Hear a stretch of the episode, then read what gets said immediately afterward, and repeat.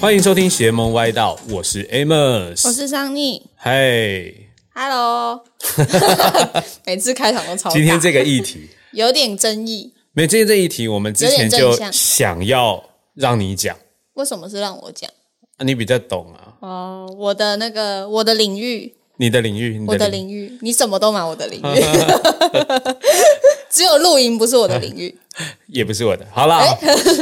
球场新足球场开幕，对。我们今天要先从这个地方切入。对，对，新足球场开幕，你有去吗？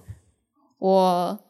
在你新路上族，人呢、我在路你新竹人，而且没有我真的你家就在你家就在附近哎、对我家很不远处。对。大家如果要找小编，其实我那时候有想去，然后我、可是因为我不想一个人去看球，所以我找了我爸。但我爸就说他不想晒太阳，所以我们就在家看棒球。哎、各位听众听到了哈，小编都一个人去看球了，所以如果对啊，如果有人想要看球，对，以下请在那个这一则、我们这则发布以后，大家留言就大家纠要。陪小编去看球的，对，请留言这样。万一没人留言怎么办？对啊，反正就是那时候应该，我那时候开幕的时候真的是人很多，嗯就是那边已经很久没有这么多人了。嗯，以前大家不都说，就是新主人不是在巨城，就是在去新巨城的路上。路上，因为新竹那一只有巨城可以去，，那个礼拜应该就是不是在新足球场，就是在去新足球场的路上。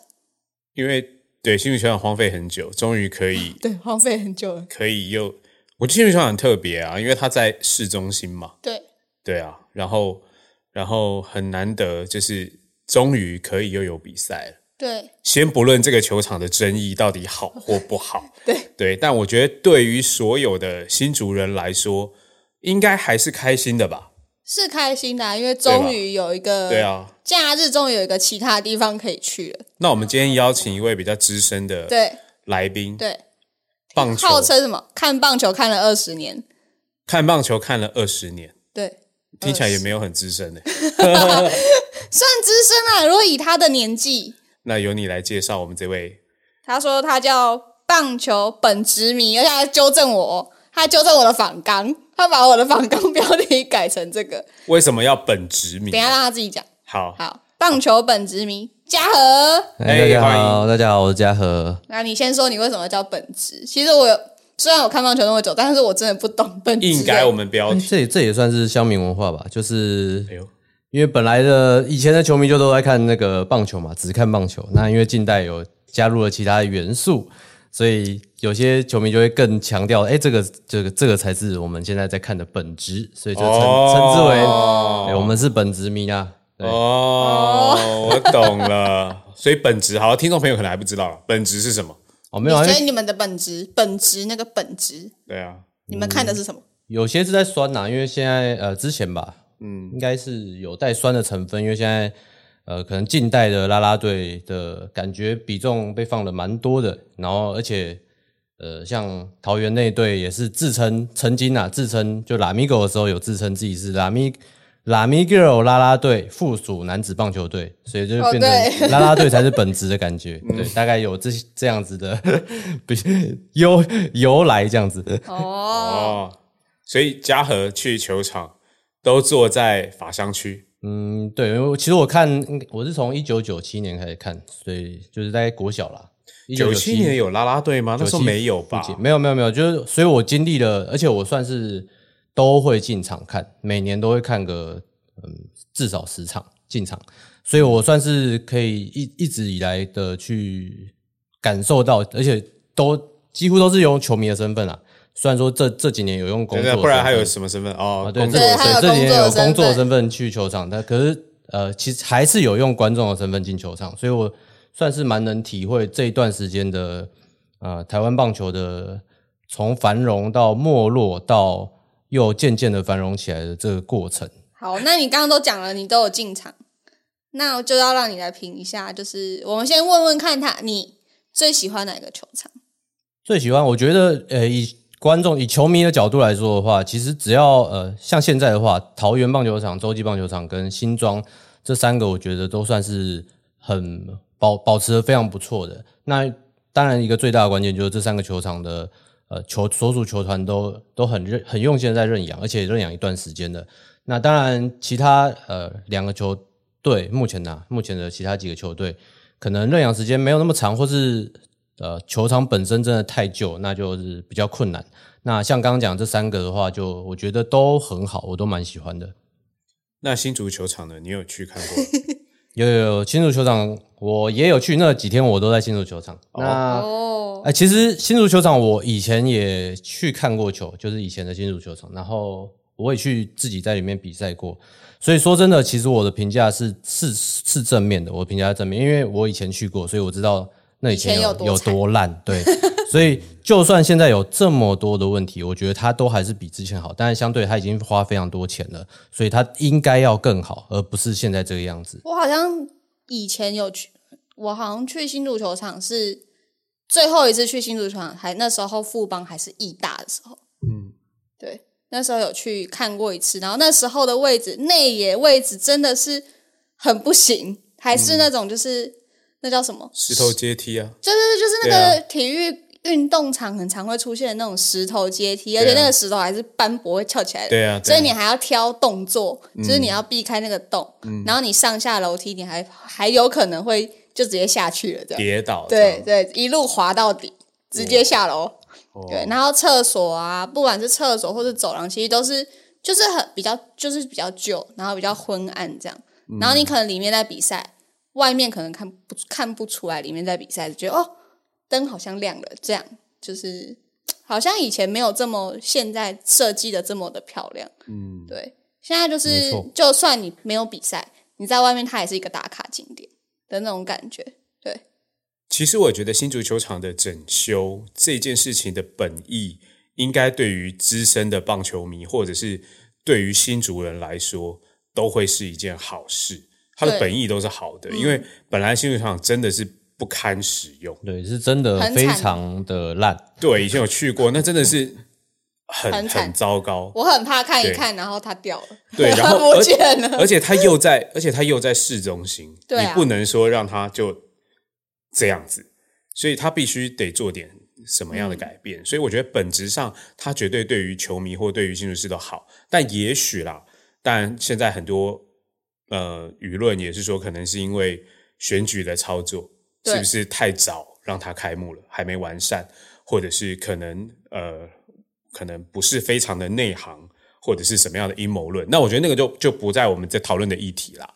对啊，我觉得重重点是它本质都是好的。那我觉得有一个很大的特色是，它离市区很近，离观众也都很近。超近，对，那我就想问一下本职迷，那对于法香区这一块，新足球场的规划如何？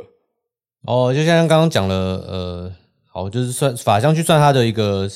特色之一，就是呃，应该说应援区啦，球迷应援区。因为像台湾目前的球场，就是目前的其他主要的，刚刚提到像三个呃新庄、桃园跟洲际，还有台南，他他们的应援区区其实都在呃，等于是球员休息区的正上方。嗯，对，那这个来由等下可能可以聊。对，那就是呃，等于是目前的，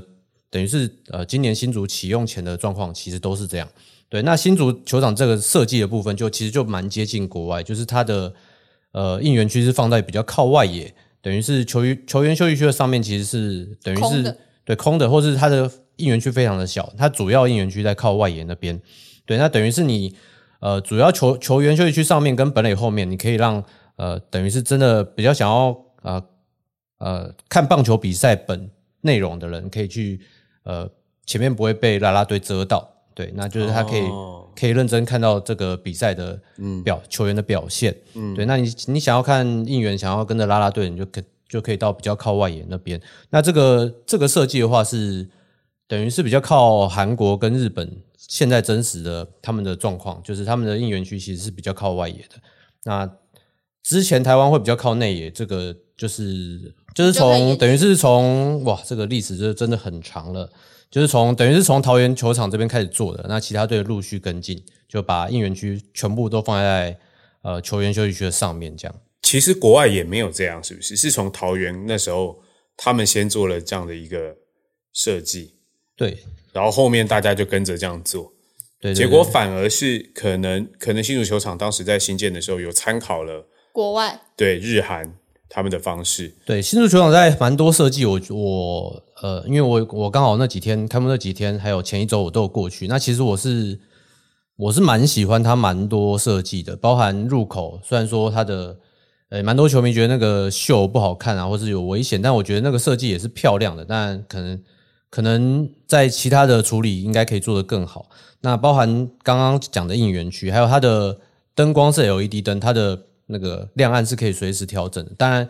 后来比赛的时候说可能那个太亮照的方向有问题，那这也是可以后后续调整。嗯，但是这个东西是好的，因为等于是它的亮暗可以随时的调整。嗯，对，这个就是譬如说，因为我们现在其他的球场一般要开灯关灯，其实是要一段时间的。对，那个水银灯都要很早开，久然后要等大概半个小时才会有我都记得好像有一次球场跳电，就是不知道是新庄还是哪澄清湖嗯。跳电，嗯，然后光等那个开灯，球迷就重新等到疯电来了掉，对，开，重新电，然后它开灯，然后你就看那个灯从那慢慢的、慢慢的、慢慢的、慢慢的打开，那想说你到底要开多久？那就先办演唱会啊！大家手机拿出来，谁唱？啦啦 队谁啊、唱？应援团、球星啊，每一个球员都很会唱，唱好不好？哦对，其实有几次意外，就是真的有这样的效果啦，就是那几次的停电。对，对啊，那其实刚刚讲到新竹球场一些，还有一些可能呃不好的部分啊，其实那我觉得蛮多的设计是好的。那这些不好的部分，我就我的角度来看的话，它其实就只是真的是刚刚说到，就是太赶着开始了，就是他其实还没有准备好。但这些东西其实要改不会太困难，就是譬如说像水沟，它只要铺个绒绒草皮或是软垫上去就解决。那像呃像一些打击视觉啊的那些，就是颜色色系的部分，那就等于是上漆就好。那这这可是这就是相对要有其他的比赛打过之后，其他的像是不管是二军或是业余的比赛，他如果有先打，然后这些球员先反应了，那会有比较充足的时间啊，比如说两三个月的时间，他可以做这些视觉上或是呃软硬体上的重新调整。那这个球场其实就我觉得它在很多的设计上是是非常优秀的，跟其他球场比起来。嗯我觉得，我觉得一个这么大的球场，你要找到毛病一定很多。对，任何不管做而做且它又是全新的，对啊，我觉得做这种事情，你一定都可以挑到任何问题啦。嗯，对，那可能真的是时间太赶。嗯，对而且我觉得加上球迷对于这个球场的期望值很大，因为他他那时候就是强调他是整座球场敲掉打掉嘛，夷为平地，然后从平地开始把它挖起弄起来的。对，从地下室他从地下室开始从往下挖，你就 就是有一天突然发现，哎、球场不见了，就是它整个变就是变成一块工地，然后他从往开始挖地下室，然后开始往上盖，对，所以球迷你每天就像新主人，你每你常常要经过，你就会关心一下，哎、现在盖到怎么样了？哎、现在是盖到哪什么程度了？然后现在现在发生什么事？对，就是大家对他的期望值很大，对，所以就是可能一进去，然后发现好像跟自己的期望有落空的时候，你那种感觉就会超无限放大。应该说球迷会在意的还是比较是比较直觉啊，比较感觉的部分。那这些感觉其实相对于整个球场的硬体，有时候反而不是这么的困难，但是你必须去注意到这些小细节，比如说油漆，比如说厕所的门，这些都是对。这些都是很把反门把装对，这些都是很简单的事情，但是就是球迷会最在意的事情，所以这些东西就是细节，其实反而是需要呃更多，就是你必须要有一两个月的缓冲的时间去把这些细节去改到好，这样子。嗯。而且刚好我觉得时间点的问题，它又特别被放大。对，对，在这个时间点，在这个时间点，对啊，它又特别被被可能有心人士也会操作，那它就被放到很大，对。很多这种小细节没处理好。对，再加上可能因为又牵扯到球员了，对，就是因为球员陆续都因为这样受伤受伤，那球迷的护主心切，就会觉得哇塞，你怎么可以这样子让我的球员受伤？然后你怎么样，就是开始就是又更那个愤怒值就会更高。没错，像草皮啊这个问题，就因为它等于是它实际上完工的时间离开打的时间太近，所以它草皮其实其实不管是呃喷水的管线啊、养护啊的工具，或是一些肥料，呃，这就是我听来的，就是一 些就是就是我想知道你从哪里整理球场的这些这些部分保养草皮啊、整理球场这些部分，其实还没有到位，那就要开打的话，那但对于球员的风险就会比较高啦。对，那如果是像是现在，如果今年没有打，那明年才开打的话，我相信这个球场是会会回到一个很棒的一个状态。嗯，其实，其实我们以前在办那个 WBC，嗯，对，然后那时候就是呃，世界棒总的人、啊，对。对啊，他们来洲际棒球场，嗯，然后他们为了要做台湾就是 WBC 世界的棒球的赛事，他们在做的事情其实就是真的是把这些细节处理好，跟对。养草皮，对，疯狂的就是养草皮，因为大家都知道国外养草皮是专长，对，那个草皮养好，对于球员的保护性，对于什么很多东西，甚至好像还说什么球的弹跳什么东西，我觉得哇，那个差很多。就是包含红土铺的那些对比例厚啊，度啊，什么会跟什么土混啊什么的，嗯，他们好像对这个都是非常的讲究。对对，那个比例就会造成这个场地的软硬度啊，或是适不适合呃来比赛的状态。嗯所以新入场，我觉得啦，可能再过一阵子，他再给一定他一点时间。对他应该就会长大了。你说从中中中型球场变成大型球场，就会变成是一个好啦，我觉比较好得新足球场还有一个好处就是住附近的很开心了。你有看到那几天的那个转播画面吗？就是大家会在那个家里面阳台直接看球对啊、对对，那个那个真的，我以前觉得好好，就是那个位置不用好舒票服。对对，我觉得那边那那个住那边真的很好。可是可是我听他们就是我，因为我爸还有认识的朋友住在那附近，他有讲说他们都很怕自己家的玻璃被打破，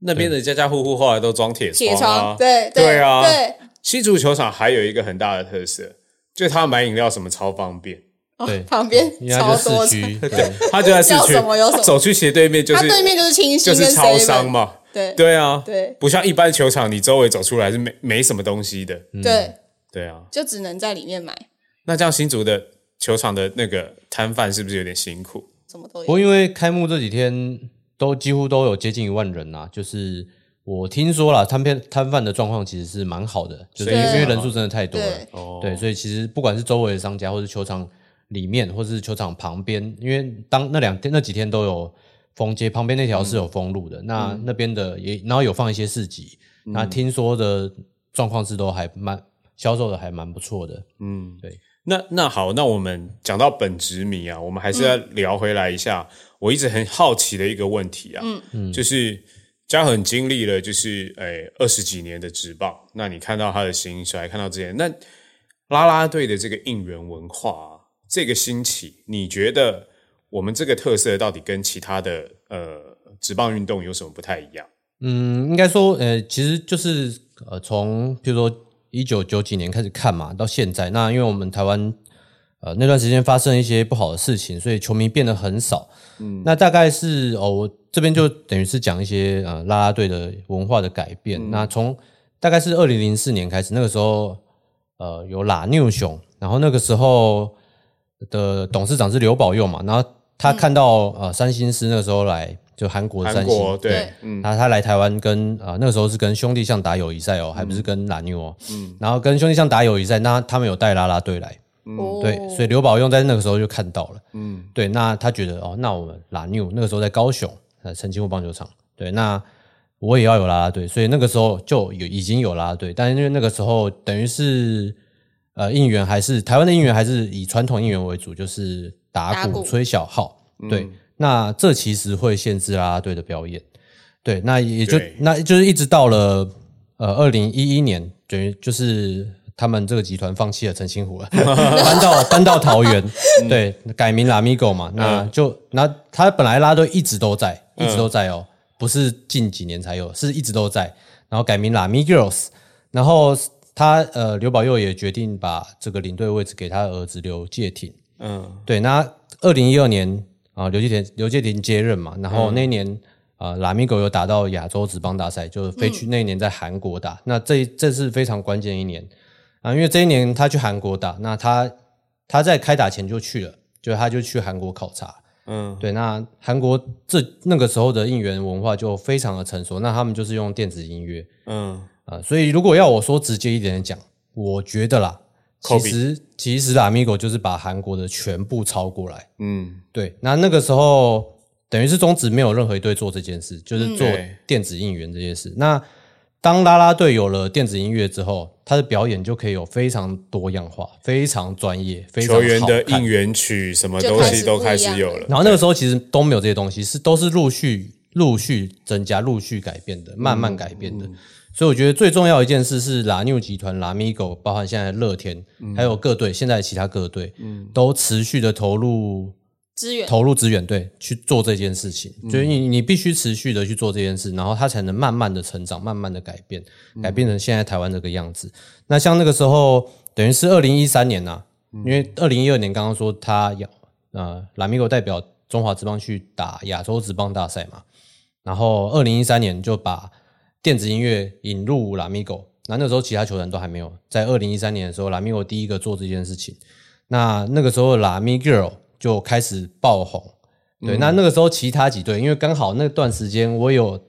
也有在其他几队服务啦，对，那那时候就有听到其他几队的长官就或是同事就觉得这是不是本末倒置了？是不是把它娱乐化了，对，这样做感觉不太对啊！我就因为他可能就不喜欢这件事情，但是实际上台湾的市场，其实说真的，我们花的每一块钱做的每一件事情啊，都是投票嘛，因为就是等于是那个时候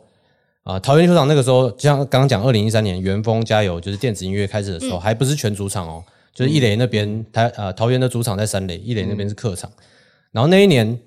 呃，三垒这边就都是满的，然后一垒那边都没什么人。哦，对，那就只有对兄弟象的时候，一垒好像会有一些人，然后也但是也没有比桃园的主场多。那这在其他球场是看不到的，你不会在台湾任何一个球场看到兄弟象迷比另外一队的球迷还少，还多还少。嗯哦，还还少对，因为兄弟象迷永远是碾压的。对，对，那在桃园球场，哎，竟然有这样的状况。对，那从隔年，也就是二零一四年，就刘介廷就决定做全员主场，就是全主场。那时候没有一支球队做，而且全部都在骂，是骂翻的那种。然后球迷也都酸爆。嗯，对，然后但是但是那那那个那个时候这段时间，其实我都是都是有看到的，包含呃其他队的主场跟桃园球场，我都有去看。嗯，那我也有跟其他呃几个朋友啦，就现在现在其实也都服务在各球团。嗯，就是那个时候就怀疑，哎，这这样到底做不做全？因为说真的啦，我们第一次听到都会觉得，干这好吵，好吵，真的好吵，就是但是又真的好热闹。然后因为这个，因为那个电子音乐嘛，就重音啊、节奏啊，然后那个啦啦队跳起来真的很好看。就像演唱会，对真的对啊很好看。女团，但是因为真的女团对真的很吵啊，所以我跟我朋友就就就就有点怀疑这，就是这样本质吗？这样对不对？这样对就吗这样是对的事情嘛？但是那个时候我就觉得，呃，这是这是正确的路，因为那个时候，呃，那个时候台湾的棒球还算是在低谷啦，对，还没有那么没有现在这么这么热闹，所以我觉得只要能把球迷吸引进球场的方式都是好的方式。那那个时候拉米狗在做这件事，对，那那从那个从从那一年开始，就拉米狗也开始了各式各样的主题日、主题球衣。他们在那几年推推出呃最巅峰推出的球衣，呃就球员穿上身上的球衣哦。我记得那一年最多有十五件，就是然后他们还有假每一个主场都有一对，件，每个假日。那他们那年还有假日球衣，所以所以他们那年很很有趣，因为他们假日，他们那一年的假日球衣就只穿过一次，因为他们每一个假日都是主主题题日。日。嗯，对，但当然这这有点夸张了，就是即便是现在的乐天都没有这样，但那一年那个时候他就是要把这个做到最极致。嗯，那那一年呃那几年呐、那几年拉米狗的票房，大家如果去查，绝对也都都爆。都不会有问题，它都是、都是中指第一，都比兄明显优优于中其他球信兄弟。队还要好。对，那这这就是一个当时等于是，就我当时二零一三年看到的时候，我就觉得这就是对的事情啊，就是然后包含全员主场，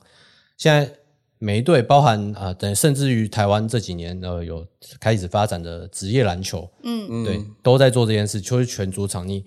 你职业运动要做得好，你就是要专心的做好自己的主场，服务好自己的球迷。嗯，这这个职业运动才做得起来。对，那从就是等于是中华职棒发展了哦二十年喽，到二零一四年的拉米狗才开始做全主场这件事。对，那当然那个时候被骂爆嘛，但是实际上你看后来其他几队的行为就会或是改变，就会知道他就在做对的事啊，因为其他几队每队都跟进啊，每队都开始找啦啦队，每队都开始用电子音乐应援，每队都开始做全主场，对，因为这就是对的事。那球迷也越来越多，我觉得只要球迷越来越多，真的都是越都是好的事情，不管是棒球、篮球或者其他台湾的呃运动，我觉得就是能能让越来越多人一起参与。这个这个这个产业就会越来越好，嗯，而且我觉得它变成电子音乐有一个好处是，球迷的参与度变更可以更高了。因为你以前如果只是好打鼓吹小号，我就是真的就是看着球看球，嗯，对。可是现在就是因为我多了这些电子音乐，我多了 girls，然后可以带动那些应援的舞蹈，那些球迷就开始可以有一点事做。他可以跳嘛，就是自己的足，就是球队在打的时候，他是可以应援的应援曲，他是有动作可以跟着跳的。然后可能客队在打击的时候，他们就是另外一种方式的应援。对比比起最一开始我只能看球，大家的参与度更高以后，我觉得大家反而会更想要进场。对，不然就是因为现在网络又这么发达，如果没有这些东西的话，我就在家看比赛就好了。对，因为现在现在娱乐选择真的是蛮多的啦。然后台湾的气候又比较热，对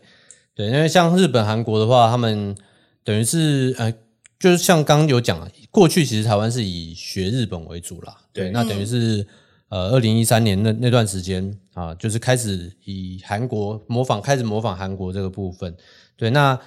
像刚刚有呃，桑尼提到就是。球迷同共同参与这个部分，因为刚好我有去过呃日本、韩国，我都看过他们的球迷共同参与是是非常狂热的，嗯，对，就是那真的是尤其韩国职棒应该是斗三雄吧，我我忘有点忘记，我去看，因为他们就真的是全场球迷一起唱歌，我还看过那个全场站起来一起跳的，对，是在加油的时候，在比赛正在打的时候，那我我觉得那个这个画面是就是。呃，当时刘介廷领队想要复制来台湾的，但当然，我觉得台湾的呃球迷可能因为我觉得热真的是一个原因呐，因为你跟着跳，说真的，你就算不跳都会流汗的，跳真的是会流很多汗，所以我觉得台湾这边没有办法完全复制，这这无可厚非。但是大家的参与度提高，就是会让呃球迷会有更想要进场，因为我可以一起玩，可以一起唱歌，可以一起加油，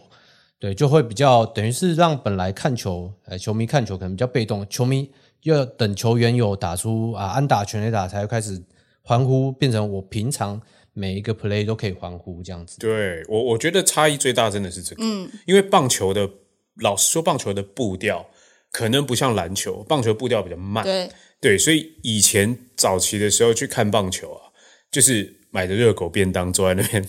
吃嘛，然后跟旁边的就是朋友一起聊天，然后终于敲出去了，哇，这样就就就等那一刻出来才会欢呼，就是空空档时间太多了，太长，棒球的空档时间。对，但有了这些比较娱乐性的东西，我觉得。不管是主题日也好，因为主题日还有很多主题活动，没错。然后包含啦啦队，然后甚至包含就是有了有了应援团以后，有了主题日 mix 起来，甚至还有一些就是哎，可能玩水枪啊，玩什么？对啊，我觉得变的是哇，球迷真的好像进来球场是一个 party，对，就会变得很好玩。对，然后再加上刚刚桑尼有讲，就是网络资讯发达以后，这些东西在推波助澜，因为。网络这些东西就是流量嘛，对对啊，流量密码出来以后，大家看到，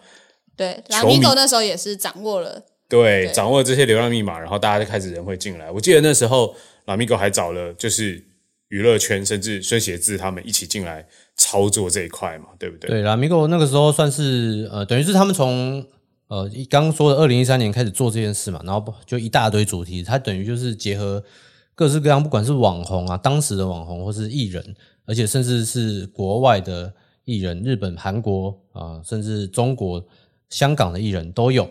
那它的目的就是要让哎各个不同领域，因为说真的，现在网络呃，我们有一个用词是同温层，每个人的同温层都很厚，就是你其实不太容易看到你同温层之外的东西。但是当有一天你同温层里的东西发了这个，哎，他要去桃园棒球场，他要去洲际棒球场。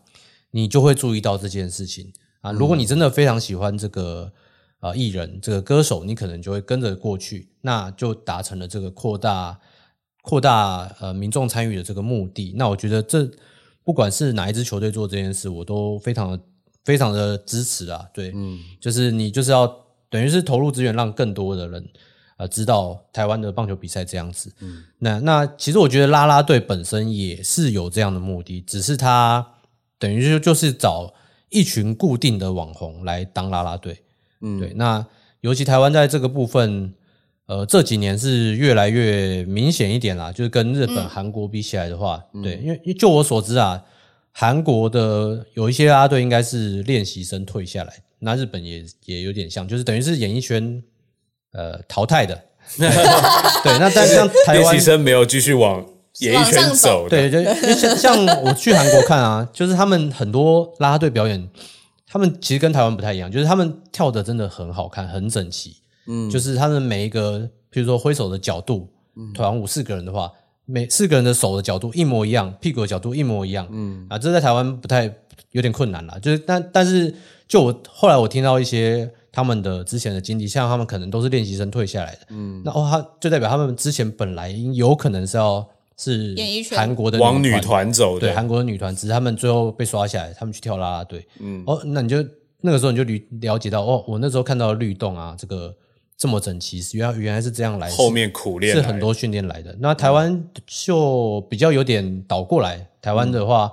等于是啦啦队本身好像就就是艺人，就是演艺圈的一部分这样子。对，是台湾这边比较特别，就是用啦啦队的流量来带球队的流量，比较走个人的魅力啦。对，就等于是呃啦啦队本身有魅力，然后让借由啦啦队的魅力来让台湾的棒球让更多人看到。对因为我记得在录音前的时候，嘉禾跟我分享一个我还不真不知道的事情。什么？就是拉哎拉米狗那时候刚要做这件事情的时候，找了一个元老级，算现在算元老级这样讲好像有点过分。二零二零一三年的时候啊，对对对，就是那时候就已经人气很炸的一个女孩，然后她那时候的粉丝人数还比就是球队的粉丝人数更高。不能讲是谁，是不是？可以啦，对，因为我们应该都认都知道是。应该说，其实后来就是这几年，因为其实拉拉队一直在换人啊，那很多离开拉拉队的，呃，当然有一些可能就没那么红，他因为他可能去做其他事业，但是有一些就越来越红，像是泱泱，嗯，对他以前也是拉米 girl，然后像呃，当然有一些是退下来的，但当时其实很红，像现在在魏全龙当呃拉拉队教练的 Amy，他当时在拉米 girl 的时候，嗯。那他他当时有那个脸书粉丝团呐，那后来被盗了，他就没有用了。他当时的粉脸书粉丝团，我记得他加入的时候是三十五万还是六万，然后那个时候拉米狗的粉丝团好像只有十七万。哦，就是他就是他的粉砖一半不到，嗯，对。那等于是那那当然那个时候有蛮多的蓝米狗蛮多活动，就是呃，当然不止 Amy 啊，其他艺人其他啦啦队其实也是。对，就是人气都蛮高的，等于是蓝米狗就会呃。借由啦队，然后会办一些很多的表演活动啊，赛前活动、赛后活动，或是甚至是一些公益的拍卖，对，来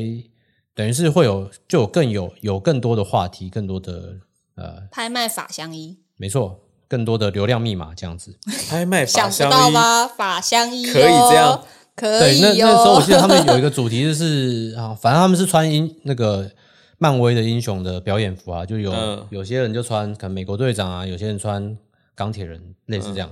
然后我记得那时候 Amy 是穿的，可能是礼拜六表演，礼拜天拍卖吧，我有点忘了。然后 Amy 是穿的那套，我记得卖了五万多吧。对，就是，但因为这个就是有挂工艺啦，有挂工艺都会卖到比较贵一点。对，那但是这个价钱还是蛮高的。对，就是那，但后来其他几队其实陆续都有跟着。呃，跟着投入资源做这件事，我觉得都是非常好的。每一对做，我觉得都非常好。那像尤其中信兄弟后来有红到日本的嘛，我们的群群，对，那他他的有他相关周边的拍卖，我记得那个数字也是非常的惊人的。对，那我觉得这都是非常好的一个状状况，我是都是乐见其成的。现在下一个要红到日本的，是不是林香啊？对，对不对？对，听说啦，就是听说他应该早就已经红到日本去。对，日本、韩国好像都有想要找他去表演，这我听说的。对，我觉得蛮厉害的。我那时候，那时候兄弟刚开机的时候，他他有卖那个女孩的那个大浴巾，然后我那时候刚好在女孩，的大浴巾是什么？女孩穿过的、不是啊，剃过的。上面有印 有印女女孩孩的的，那个图案呢、我以为是他们应援的不时候是现在拿来擦的那个林香的浴巾。我想说，反正就是那时候刚好在隔壁看篮球，因为在嗯同一个场旁边嘛。然后我就想说，那这么早去，应该旁边篮棒球场没什么人。嗯没有，那天因为开卖女孩的毛巾，所以大概我记得那天是五点开打的比赛，大概中午十二点，你就看到那个门口，就是卖应援周边商品的门口，已经排到不知道哪里去了，就排满，就是为了要买毛女孩巾。毛巾，对而且它是一比一而且而且我后来才知道，原来他们为了要就是有一种很饥饿行销，嗯，他女孩的每一个女生女孩的数量是不一样。我听到是什么？他们是说不一样，然后会有限量，让你买不到。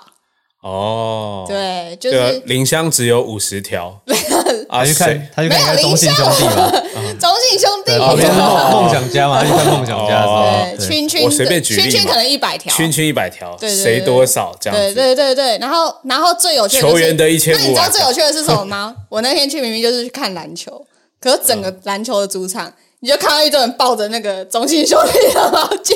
去看比赛，我就坐在那边，然后我就想说，这个人为什么要拿那么多毛巾？然后就仔细看。全部都是啦啦队的毛巾，他就这样抱着，然后抱在就是那个高度啊，大概已经到脖子。嗯，对他这样扛进来，他先去买，去看篮球，对他抱着毛巾去看篮球，然后看完篮球再去看球，看篮棒球，嗯然后就觉得这些人真的是太疯狂了。我觉得现在就是应援团的啦啦队们，就是女孩们，我觉得有一种就是算是半个演艺圈的感觉了。嗯，对啊，他们已经有一点呃娱乐艺人的特质，对，对，甚至很多都是因为这样变成跳板，然后跨进演艺圈嘛。像刚刚对啊其实嘉蛮禾分享明星运动会泱泱，对啊，蛮多人就其实蛮多人后来退了啦啦队，就专心在演艺圈了。但也有现在越来越多人是两边都呃维持，对，就等于因为说真的，呃，就我的了解啊，他们跳啦啦队其实比较不划算，因为太累了，然后时间又长。但等于是跳啦啦队是他们维持他们的流量流量，对对他们的声量的一个方式，嗯对对，就因为就是就他们去上节目啊、录录影各种接商演的呃 CP 值来算的话，来拉拉队是非常不划算的，就我所知啊，对，但是他们就是还是会做一些他们的选择啦，对。那像我刚刚讲，诶，像刚刚有聊到嘛，就是就他们的周边的部分。那像我身边有蛮多呃，等于是真的本职迷，对，就是真的只就是不看女孩的啦，对，或者是觉得女孩这样子有点就是本末倒导致我刚刚讲的这种人一直都有本末倒置。但我觉得就是就像我刚刚有提到，就是呃，消费每块钱做的每个行为都是投票啊。就如果你今天觉得嗯，女孩的毛巾这样子卖很夸张，那你应该就要多买一点球员的毛巾啊，对。啊，反或支持球是对啊，你就要去员买一点球员的商品吧，多 对啊。买多支持球对啊因为员周边因为，市场就是这样，球团一定也会这样看。我我呃，我拿篮呃拿篮球隔壁棚来讲好了，如今天如果林志杰的商品啊、卖卖的，就是开始卖的话，然后他没有卖的卖的没有比其他女孩好，那虽然说林志杰是我的王牌，但嗯，我最终还是要看销售来来决定我要出什么啊、对，那我可如果女孩卖的比较好，那我可能最后还是必须出多一点女孩的东西来卖，来甚至甚至其实说真的，你以最后的那个收入来看的话，诶，说不定这些球星的薪水，诶，这些女孩也是贡献了一部分啊，对啊，对 耶，毕竟职业运动还是要赚钱嘛。对啊对啊，那些本职迷搞不好有一票就是那一种，明明嘴巴上面在讲说，哎、我就是那种啊，我不是去看啦啦队的、啊，我不是什么啊，结果他去那边买纪念品，全部都去抢排队毛巾，对，很诚实这样，超最后诚实。对，还有那种就是拿着拿着硬币来霸扭蛋机台的，硬币什么意思？就是扭蛋不是都五十块五十块对吗，？嗯，你有看过就是扛着五十块钱袋，然后来扭扭蛋的吗？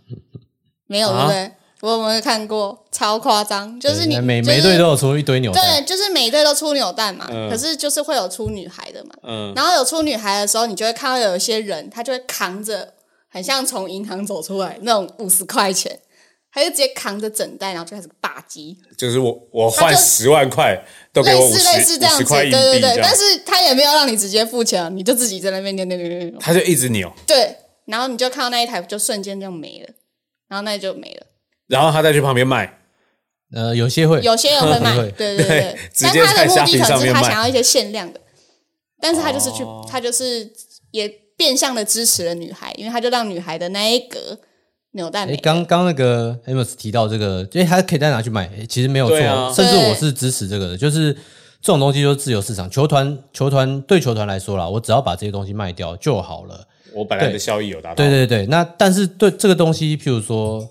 呃，像近几年呐、有几个球团都开始卖女孩的女孩卡，对，那之前其实一直以来都有卖球员的球员卡是由联盟出的，就是、那中职中华职棒联盟的话出的就是每一队都有，那当然这两年也都加入了女孩，对，那那像球团的话就会出有些球团，嗯，应该我我以拉米狗来举例好了，他一开始是球员卡也有出，女孩卡也有出。嗯，那到后来后来就只出女孩卡，那相信 大家都听出来是什么原因了吧？就所以就是如果呃球呃有在听的球迷觉得应该要支持多一点球员的时候，那当球团出了球员球员相关的商周，边，你就要去买，不然球员的商品就会被市场淘汰，就是这样。对，哦，但我比较好奇的一件事、欸，嗯，就是呃，法香第一排那些人到底有没有买票？因为你知道，永远他们都是，你就反正你永远都会看到那一群人都是在那个位置。但大家都知道，就是门票不是你买，就是除了除非季票的外以外，季票以外，你是要自己去每一场去抢票的。嗯但他们永远都是固定的位置，他们都不会动。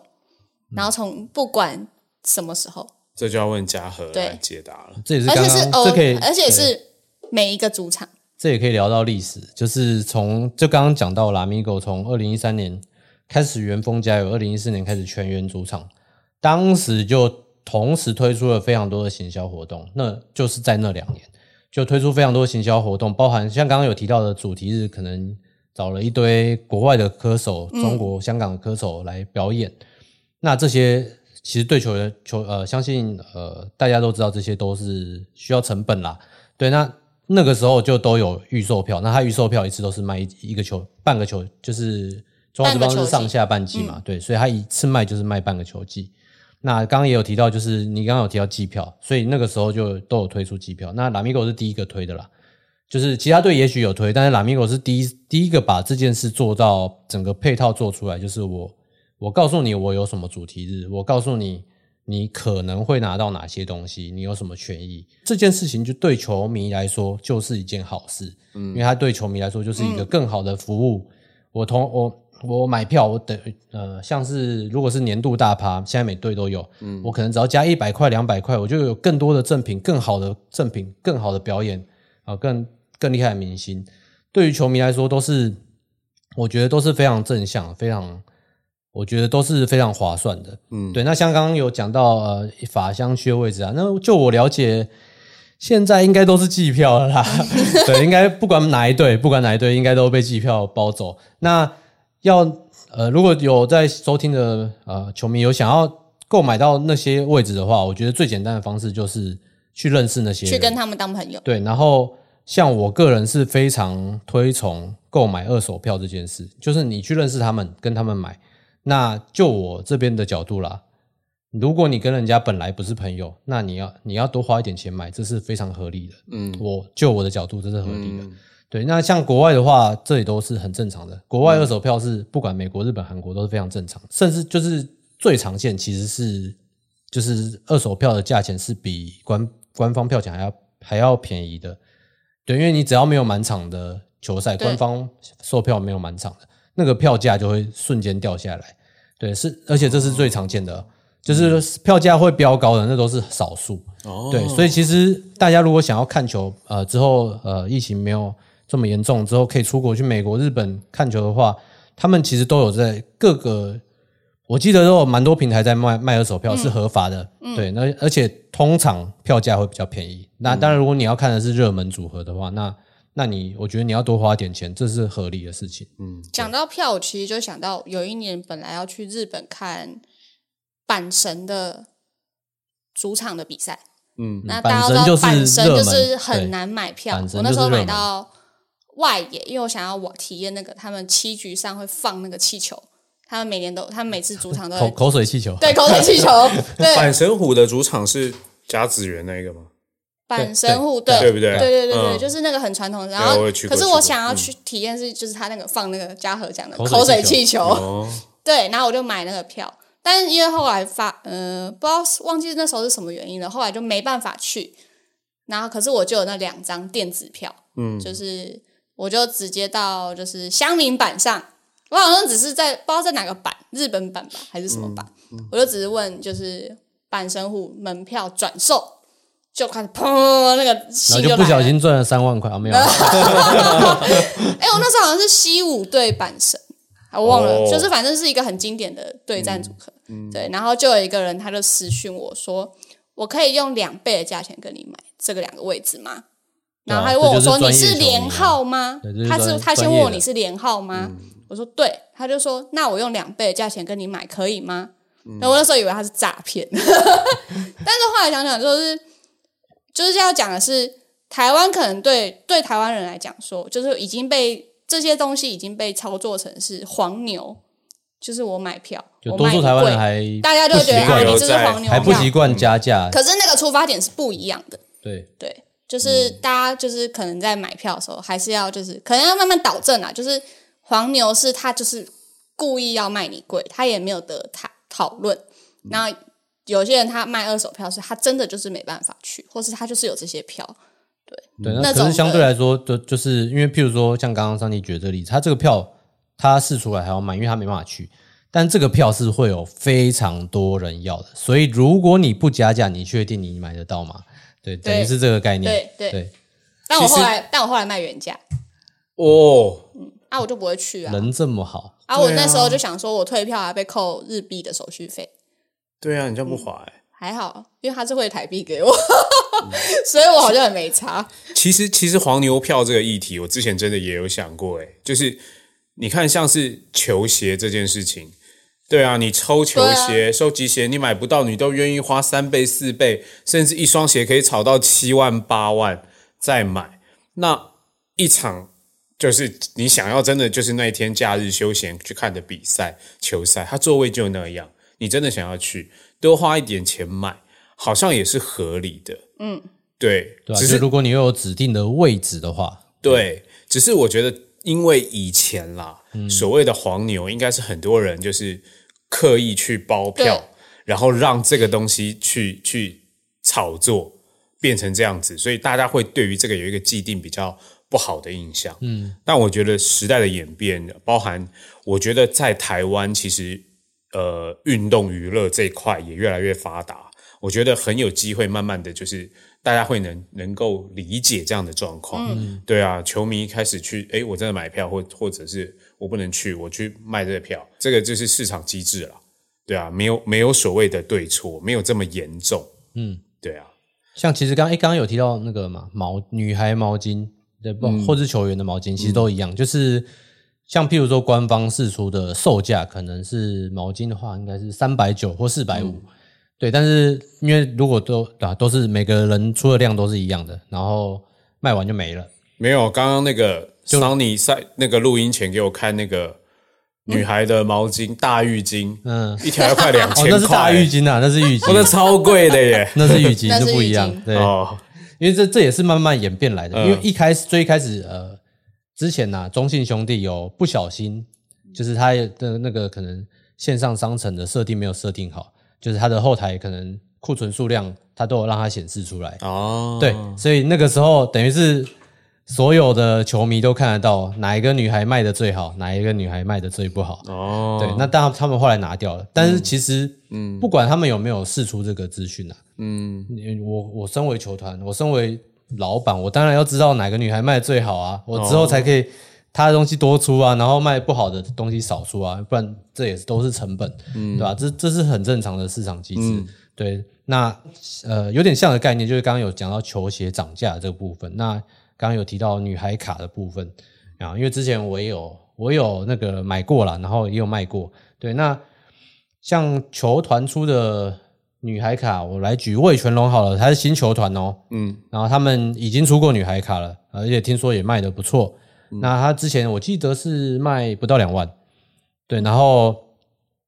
然后一箱一箱不到两万，对，然后里面可能有那个比例都是他们不会写固，都会写到一个缓冲值，譬如说我这一箱里面可能就有九张到十二张的签名啊，类似这个这个概念，嗯，呃，签名卡或是存印卡，对，那这个猜出来就是大家因为等于是盲猜嘛，因为他们女孩有很多人，可能有十五个、十六个。对，猜出来是谁就不一定，甚至他们，呃，魏全龙里面有一个男生嘛，小蚂蚁，小蚂蚁，然后小蚂蚁的超级少，所以，然后小蚂蚁没有没有那个签名卡，没有没有大特卡，它只有小一般的普卡，嗯，但是因为它的卡太少了，所以小蚂蚁的普卡的卡价反而是所有人里面最高的，因为它卡太少，它反而变稀，对，变稀有，因为它是稀有，物以稀为贵，对，没错没错。然后像女孩的话，因为像女孩的卡种数量就大概都是一样，每个女孩卡种数量一样，嗯。就是签名卡数量一样，存印卡数量一样，那每一个人的价钱就会不同。对，那所以这样卖下来，呃，像我那个时候就是卖下来也是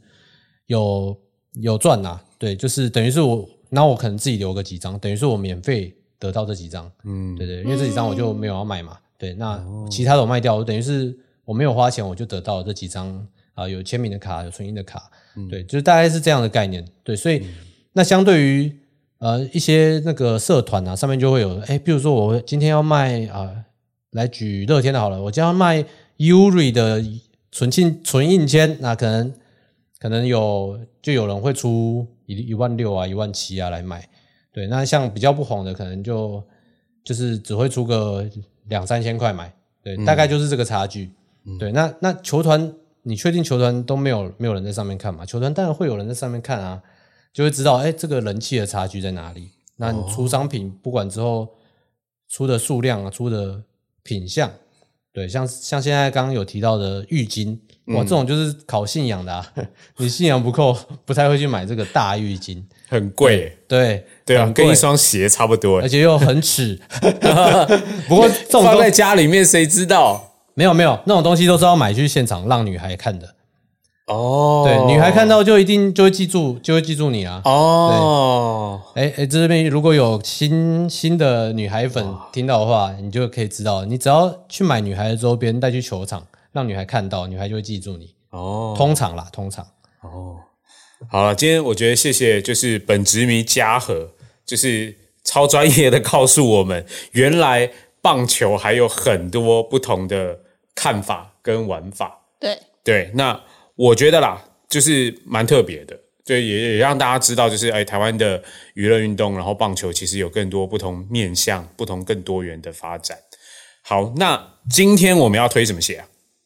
今天因为棒球的主题，但我们好像每次都好像没有特别介绍，就是像这个棒球跟棒球很密切的这个牌子。我们好像只是提大概提到过一次。你是说哪个牌子？美金农。Mizuno，Mizuno 有啦，就是少啦，我们少。我们那时候带过，我忘了。我们那时候是带了过去，有啦，有有推过，但是现在今年打了一个打的非常好的叫林立，乐天桃园的林立，他有讲，就是因为他刚好也是美金农签约的，对，嗯，他就是棒球打到最后就都还是要用美金农最好用。啊，这是棒球的部分，对 对，但我们今天没有要那么，我们没有要那么运动，因为大家可能没办法驾驭那么运动，也不可能推荐听众朋友买一双。我总不能推荐他去买棒球鞋吧，钉鞋吧，然后是田径的那个钉鞋吧，走在路上咔嗒咔嗒咔嗒这样，来了还要那个翘脚走。好，那今天你要推什么？我们要推就是它比较休闲但又有点运动的款式，叫做它的一个 Sky Meadow 系列。对，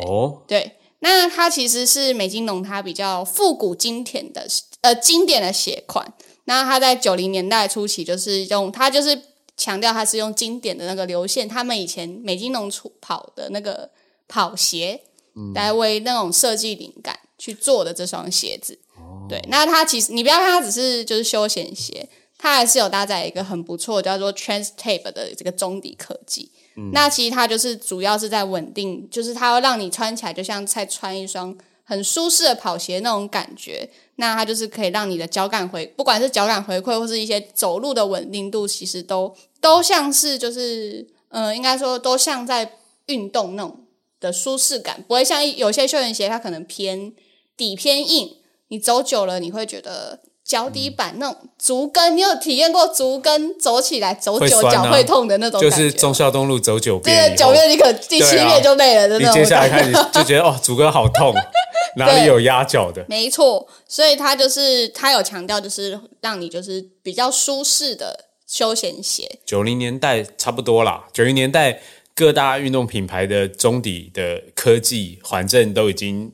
发达到一个程度了。没错，对啊，如果它是妇科七零年代，可能就会像你说的那个年代，呃，走小东路走三遍。就是足跟会开始痛。对，然后可是我觉得它比较特别，是它在鞋领，就是鞋领的那个地方。对，它有就是做了，就是有点像是双层的那种鞋舌，所以它会更包住你的脚踝。但是它也因为做了这个双层的鞋舌，所以它在变化上它就可以做很多的设计。然后也就是它会，它就后面的出了好几代的系列，都是在它的鞋舌有一些花纹的不一样，颜色的不一样。对它这种刺绣感的东西图案都不太一样。到时候我们可以，我到时候可以分享，就是不同的他设计的这几系列的不同的照片给大家听众朋友看。朋友，对，就是他，因为他就是后面他还在一九年的时候发了一个，他叫做，哎，这日文我刚还被纠正，需要支援卡扎，哎，卡佐库，卡着裤，卡佐库，我也不知道。我刚刚被纠正，对，大家可以来纠正我的这个计划。那它其实当、就是它，这是对他来说是一个年度大计划。那 k a z o k u 它的意义在日文就是一个家族，所以它就结合了各大品牌，像 Prada、Bings 或是 AFEW 这些国外知名的一些品牌去做联名各色的鞋款。它等于是让大家有一点惊讶，是美津浓跳脱了。他们可能大家印象中就是他们只出白色、只出黑色、只出单色系鞋款的这个